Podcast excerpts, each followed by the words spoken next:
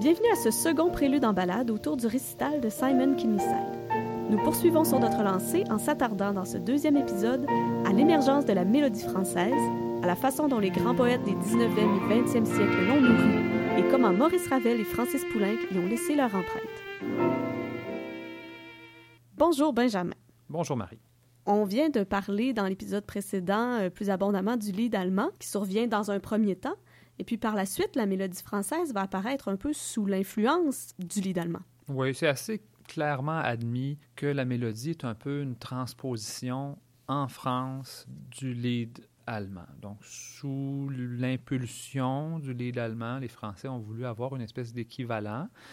Mais c'est intéressant aussi de voir que la terminologie nous met sur une piste. Parce que quand on dit lead, lead, ça veut dire chanson. Il n'y a pas de mot vraiment différent. Ça a les deux significations, chanson savante, chanson populaire.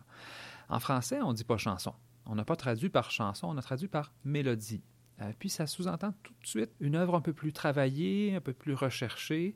Puis le côté populaire va être vraiment réservé pour la chanson, chanson de cabaret, chanson d'un autre ordre un peu. Donc déjà, les compositeurs choisissent leur camp, si on veut, dans cette réflexion-là.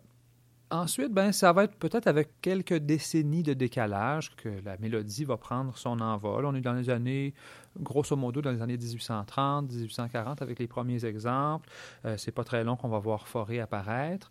Puis, évidemment, mais tout ça va se faire sur fond de poésie française euh, et non sur, euh, sur le fond d'une poésie euh, allemande. Donc, on a une sensibilité qui s'installe, qui est un peu différente. Les grands poètes vont y passer, que ce soit Victor Hugo, que ce soit... Théophile Gautier, le Comte de Lille. Absolument. Donc, on, on, on est dans ces eaux-là pour assez longtemps, mais on n'est pas très loin non plus du moment où les poètes français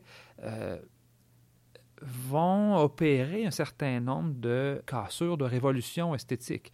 Donc, des poèmes euh, sans rime, des poèmes non mesurés, une écriture beaucoup plus libre. Euh, c'est certain que si vous êtes un compositeur, puis que vous n'avez pas ces sonorités de rime, cette rythmique du vers mesuré, mais ça change complètement la donne. Puis les compositeurs français vont être extrêmement sensibles à cette déclamation-là, à, la structure du texte, à, la charge expressive du texte aussi. Donc, ça, ça nous place vraiment sur un autre terrain que ce que les compositeurs romantiques ont, exploré. Et donc, ça va être assez intéressant d'aller voir un peu ce qu'il en est, d'autant plus que là, on change d'époque on se retrouve au 20e siècle, on se retrouve avec non seulement en littérature, mais dans l'ensemble des domaines, des ruptures esthétiques qui sont assez importantes. On est à l'aube de voir apparaître, puis on va l'aborder un peu plus tard, euh, la question de la peinture abstraite, euh, la musique atonale est sur le point de faire son apparition. Donc, les arts, là, il y a des gros changements qui s'en viennent. Puis, donc, quand on parle de la mélodie du début du 20e siècle, bien entendu, là aussi, euh, il y, a quelque chose de bien différent. Euh, le romantisme un peu fleur bleue qu'on trouve chez Schubert, qu'on trouve chez Brahms, qu'on a abordé dans l'autre euh, balado, ben là, ils sont un peu loin. On va être beaucoup plus dans le second degré, dans une certaine ironie, dans un côté un peu détaché, un peu dandy même, avec une approche où on n'y va pas trop dans l'intime, on, va plutôt aborder une poésie pour son côté un peu polémique ou un peu provoquant. L'un des compositeurs au programme sera Maurice Ravel.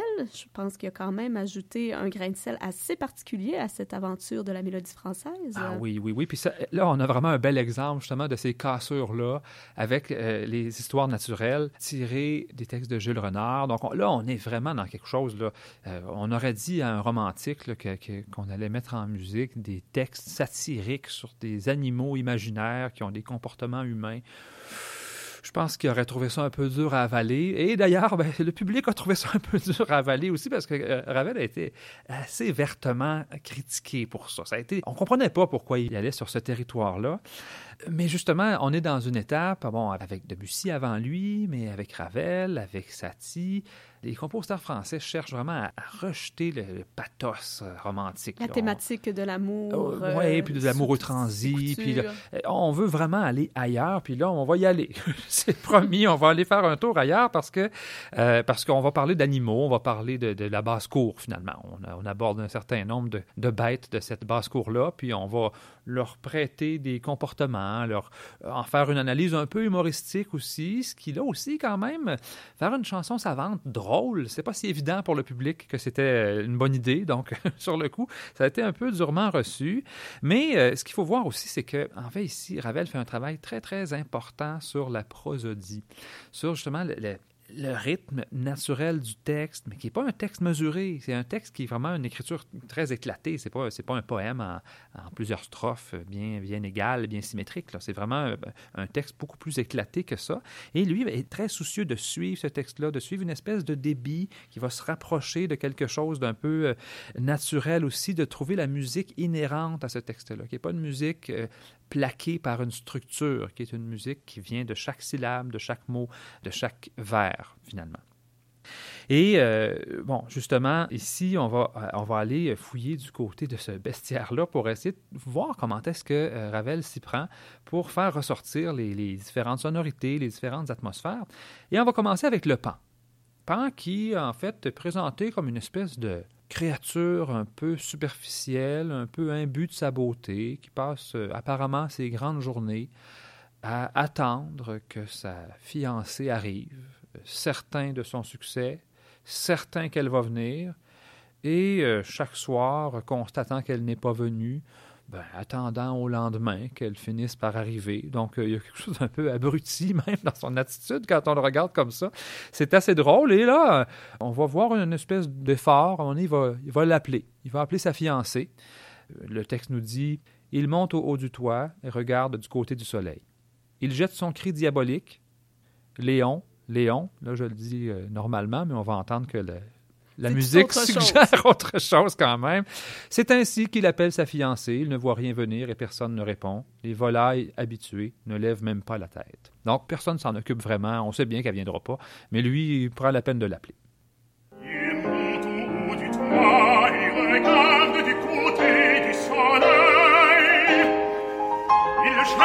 Il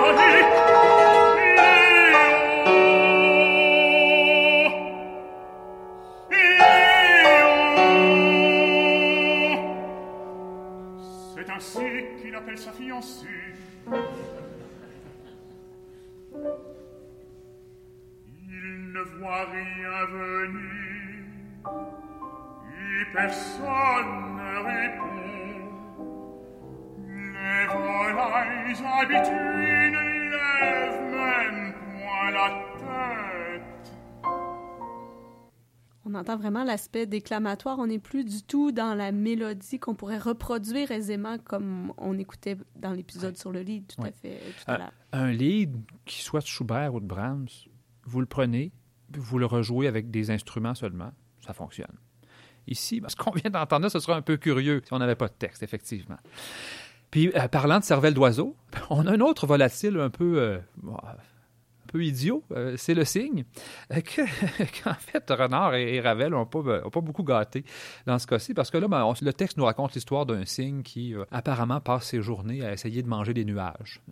donc, c'est un, peu, un peu ce qu'on nous dit, comme une espèce de, de brume sur son étang. Puis là, ben, dès qu'il essaie d'attraper sa brume, évidemment, elle se dissipe. Puis là, il plonge le bec dans l'eau puis finit par passer sa journée à manger de la vase. Donc, c'est un, peu drôle, mais euh, puis là, on, entre dans quelque chose de tout à fait typique aussi du travail des impressionnistes auquel euh, Ravel est malgré tout beaucoup associé, euh, toute cette question-là de, de, nuages, de, textures floconneuses, évidemment, mais là, c'est le piano qui va nous présenter ce côté-là, le côté un peu vaporeux, puis on a la mélodie euh, qui nous représente le signe qui, justement, flotte un peu dans cette brume-là, puis tout à coup, plonge la tête, la brume se dissipe, le vaporeux du piano disparaît, et ben, là, notre signe est bien déçu, finalement. Il y a une espèce de cassure euh, musicale qui va se faire à ce moment-là. C'est qu'il désire. Il vise du bec, il plonge tout à coup son col vêtu de. Puis, tel un bras de femme sort d'une manche, il le retire. Il n'a rien. Il regarde. Les nuages effarouchés ont disparu. On l'a même entendu plonger. Euh, une mélodie plongeante qui venait un peu avec. Terminons avec peut-être le volatile le plus désagréable de toute cette basse-cour-là, euh, qui est la pintade, euh, pour laquelle on n'est pas bien tendre. C'est une espèce d'animal euh, un peu furieux qui passe son temps à donner des coups de bec à tout le monde, qui fait des crises, qui se roule par terre. Donc, on ne veut pas trop savoir à qui Renard et Ravel pensaient, parce que c'est pas très flatteur si on le voit comme un, un- numéro un peu anthropomorphique. Et là, euh, on, on va écouter justement euh, le moment où euh, notre pintade, après avoir euh, crié euh, comme une, comme une damnée, quitte pour un court moment de calme. Et comment est-ce que tout à coup on passe du tumulte et du, du tintamarre à un moment plus, euh, plus détendu? On croirait la description d'un enfant de deux ans. J'ai j'ai hâte d'entendre ce qui s'en vient. C'est peut-être peut-être euh, une pintade de deux ans, un terrible two euh, d'oiseau. Peseste chantera cri scandant Qui perçait le col une pointe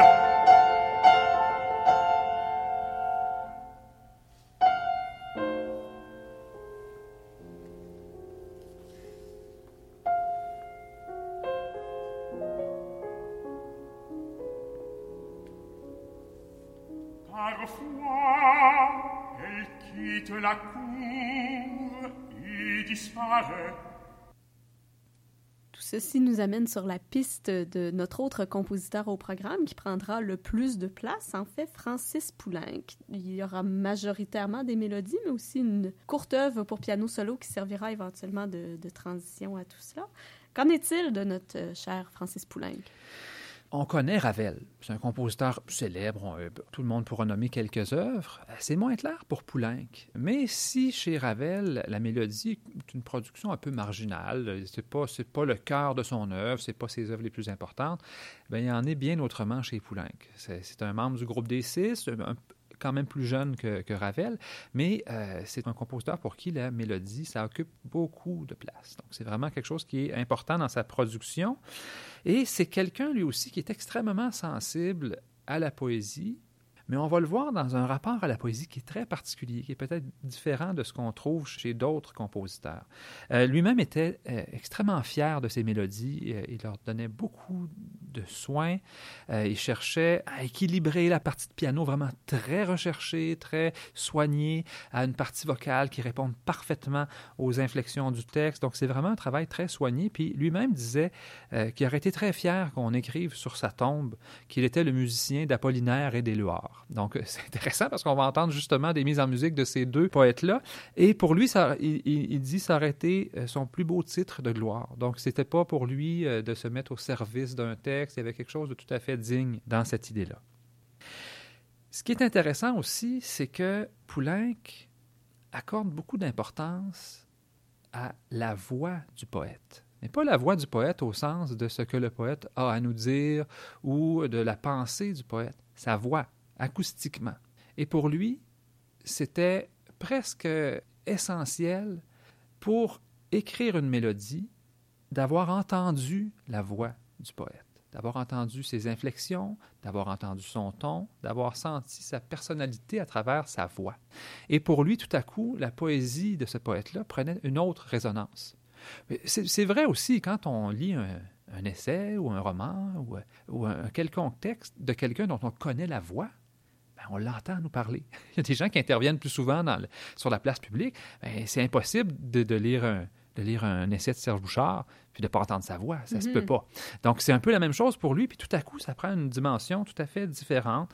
Et il rapporte, il a, il a beaucoup témoigné de la composition de ses mélodies. Euh, il, y a tout un, il y a tout un journal intime, si on veut, de composition des mélodies. Donc, il, il s'en est beaucoup expliqué. Puis il explique que la musique lui vient un peu en continu. Il lit un- une phrase, il y, a une, il y a une musique qui vient avec, il lit la phrase suivante, il y a une autre musique qui vient avec. Ça donne parfois des modulations qui sont, disons, un peu euh, Euh, mais il y, a, quelque chose de très spontané, de presque improvisé euh, là-dedans. On va commencer avec un extrait, euh, justement, d'une mise en musique de Louise de Villemorin. C'est un extrait des, des Métamorphoses, un extrait de Paganini.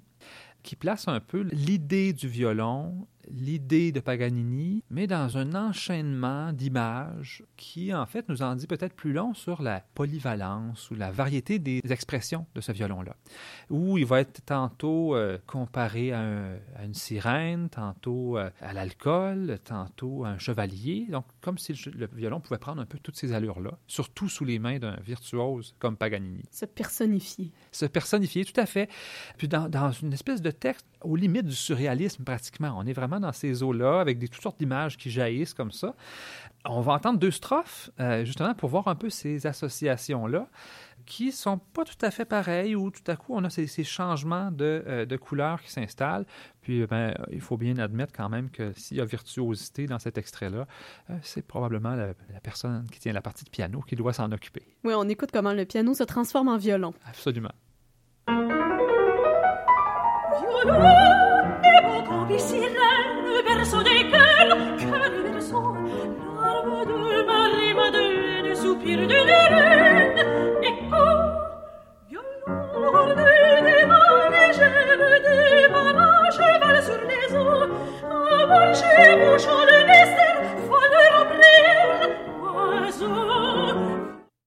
On disait tout à l'heure que Poulenc accordait beaucoup d'importance au fait d'avoir entendu la voix d'un poète. Euh, le prochain, euh, Apollinaire, il l'a croisé, mais quelques mois. Donc, il a eu le temps de l'entendre et n'ont pas pu se connaître beaucoup.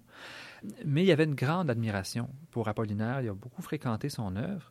Et euh, avec les quatre poèmes de Guillaume Apollinaire, on entre quand même dans une zone où, justement, on a aussi des textes pleins d'ironie, pleins d'humour, plein d'une certaine façon d'évoquer les choses, de sous-entendus, d'allusions qui sont très, très proches de l'esthétique française de cette époque-là.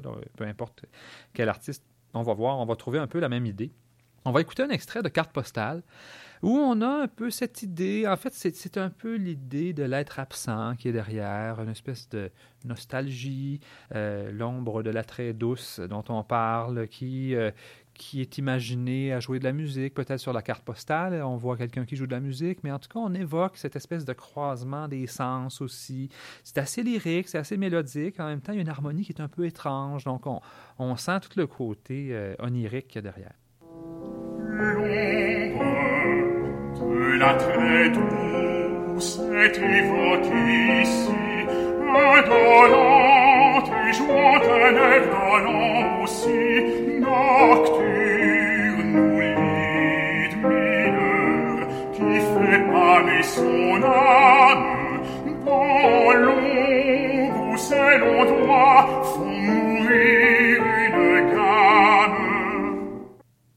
L'autre extrait qu'on va écouter est tiré d'une pièce qui s'intitule Avant le cinéma. Et là, c'est un peu grimaçant quand même, parce que c'est évidemment le poète, mais à travers lui, le compositeur, qui se sont fait voler la vedette finalement, puis qui disent que maintenant les artistes, ce sont les actrices et les acteurs. Puis on, rit un peu de tout ça, on fait un peu d'ironie sur ce qui est à la mode. Donc euh, on, écoute quand même, mais on passe par toutes sortes de gammes où tout à coup il y a une espèce de rythme de chanson de cabaret qui s'installe, puis ensuite il y a quelque chose d'un peu qui se déconstruit tout à coup, puis ça termine avec une certaine emphase, donc il y a quelque chose d'un peu grandiloquent euh, dans les affirmations. Donc on joue beaucoup sur l'ironie très très certainement dans cette pièce-là. Les artistes, que sont ce dont Ce ne sont plus ceux qui cultivent les beaux-arts, ce ne sont pas ceux qui s'occupent de l'art, art poétique, la musique. Les artistes, ce sont les acteurs, les actrices. Si nous étions des artistes, nous ne dirions pas le cinéma, nous dirions le cinéma. Si nous étions de vieux professeurs de province, nous ne dirions ni ciné, ni cinéma Messine, ma tu grazie.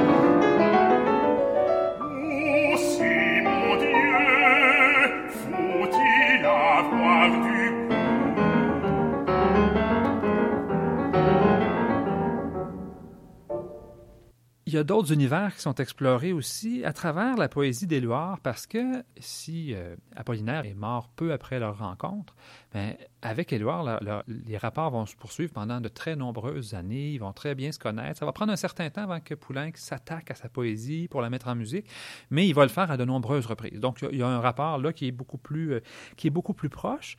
Puis, euh, on a aussi cette œuvre, le travail du peintre, qui est assez fascinante parce que là, on a un poète qui cherche à traduire son impression des œuvres visuelles de certains peintres, et on a un musicien qui cherche à venir se greffer à tout ça. Donc là, il y a vraiment... une chaîne. Il y a une chaîne, il y a une espèce de, de... chaîne synesthétique, si on veut, qui se met en place. C'est assez, c'est assez, c'est tout à fait dans l'esprit de, de, la poésie française de l'époque, de croiser les sens, d'évoquer en poésie un autre sens, donc de travailler sur le croisement des sensations.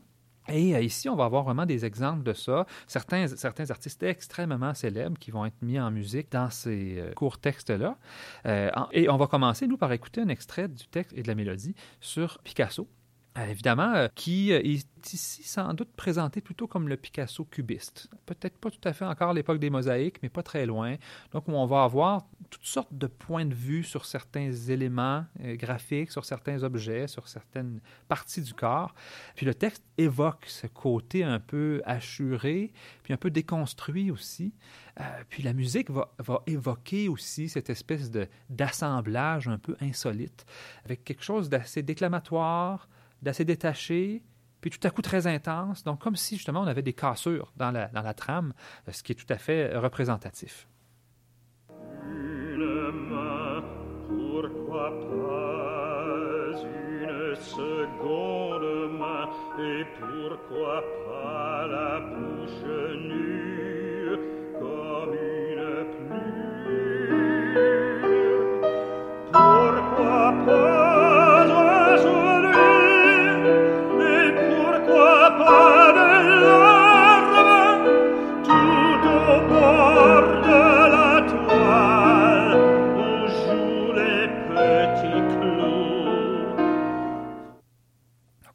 Quand même une certaine intensité.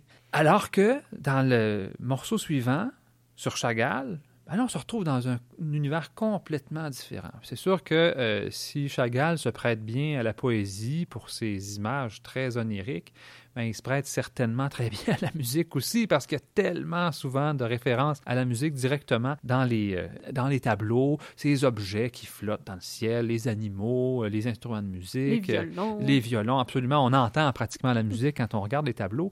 Donc ici, c'est cette espèce de danse un peu sautillante, une très belle danse aussi, mais très étrange. Donc c'est ces assemblages de couleurs assez flamboyants, mais en même temps un peu, un peu bizarres si on regarde de plus près. Donc on a, tout, on a tout ça là-dedans, une harmonie un peu euh, fuyante. Euh, et c'est ce texte qui évoque parfaitement l'ambiance des euh, célèbres tableaux de Chagall.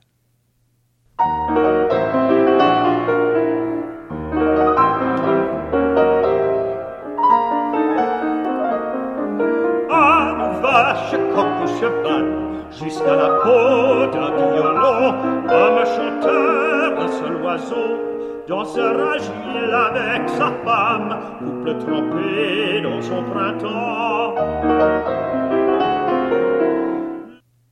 On est vraiment dans une sorte de mouvement ici comparé Ouais, à une Picasso. Oui, c'est vraiment, ça, tout à fait, absolument. Puis on va revenir à la à l'étal, à la stabilité avec Juan Gris. Là, on est plutôt quelque chose de cubiste aussi. Ça va ressembler, euh, on est dans les mêmes eaux que chez Picasso. Et de toute évidence, ici, le texte nous parle plutôt de toute l'idée des natures mortes. Bon, Juan Gris a beaucoup fait de tableaux un peu cubistes avec euh, une guitare sur une table, un verre, un vase. Donc, ces éléments-là qui reviennent à peu près chez tous les artistes de la même époque, c'est très courant. Où on veut, en fait, c'est la démarche cubiste, c'est d'essayer de déconstruire les objets pour en proposer une espèce de vision personnelle, une reconstruction hein, au gré de la fantaisie de l'artiste. Et ici, ben, le, une strophe qui nous dit table, guitare et verre vide sur un arpent de terre pleine, de toile blanche, d'air nocturne.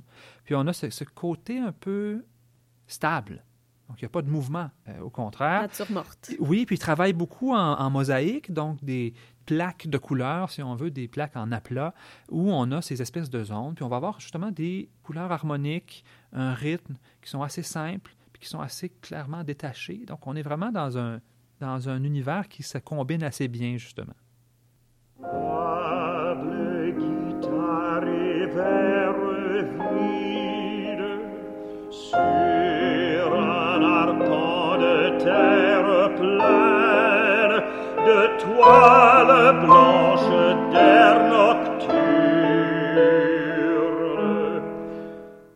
Et dernier extrait, on va aller du côté de Miro. Euh, puis là, encore une fois, on est dans un tout autre univers. Miro, c'est les petites bébites, c'est les petits personnages un peu fantasques qui sont à moitié des insectes, à moitié des artistes de cirque qui jonglent, qui sautent, qui sont de couleurs vives. Donc, c'est vraiment un univers très euh, fantaisiste que Miro met de l'avant. C'est ce que le texte nous raconte un peu.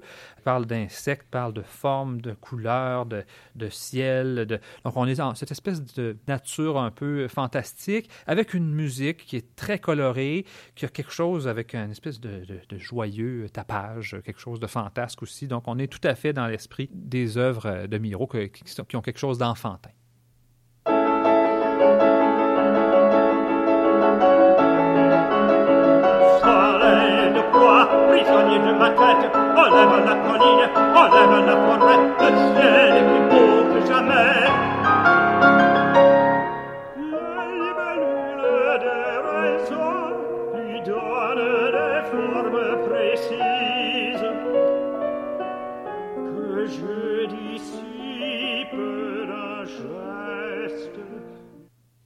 On peut dire que les œuvres de Poulenc qu'on entend dans ce programme sont vraiment très représentatives de l'ensemble de son œuvre, aussi des, des choses euh, très harmoniques, étalées, lyriques, aussi des choses à vive allure avec des indications de tempo qui ont probablement aucun bon sens dans la tête de la partition, comme on en a souvent, Ouais. de la danse presque cabaret un peu, Ouais. donc euh, Très éclaté. très éclaté. Très, très fidèle à son époque, de toute façon. Parce qu'on est pratiquement, justement, au moment de la peinture abstraite, au moment de la peinture cubiste, au moment du mouvement Dada. Donc, il y a tout ce côté très éclaté euh, d'un Paris en pleine explosion. Là, c'est le Paris du premier tiers du 20e siècle, grosso modo, pour ce qu'on entend là. Et on, est vraiment dans quelque chose de très, très coloré, de très éclaté. J'en profite pour souligner aux gens qui nous écoutent euh, qu'ironiquement, ce récital surviendra euh, près de 70 ans, jour pour jour, après que Francis Poulenc nous aura visité au Club musical à Québec. Donc, le 23 novembre 1948, Francis Poulenc était à Québec au Château Frontenac, nous jouait euh, avec Pierre Bernac ses chansons villageoises et jouait lui-même des œuvres en solo ainsi que d'autres mélodies françaises de compatriotes, dont Debussy. Ah, C'est quand même tout un anniversaire à célébrer. Tout un Ouais. anniversaire, oui, dont on vient juste de dont on vient juste de se rendre compte. Oui, puis une magnifique occasion de toute façon d'aller se faire dire des poèmes. Alors, ça arrive pas si souvent, donc il faut en profiter. Allez écouter tout ça, vous allez en avoir vraiment pour vous rassasier. Alors, c'était les préludes en balade du Club musical de Québec. Merci à Benjamin René, musicologue, et à l'indispensable collaboration de Radio Classique Québec 92,7. Pour suivre nos futurs épisodes, vous pouvez vous référer à la zone audio du site Internet du Club musical ou vous abonner à nos balados-diffusions sur votre plateforme préférée. Ici Marie Fortin. Je vous donne rendez-vous le 27 novembre au Palais Montcalm pour une soirée de poésie en musique avec Simon Kinneyside et Malcolm Martineau. À la prochaine!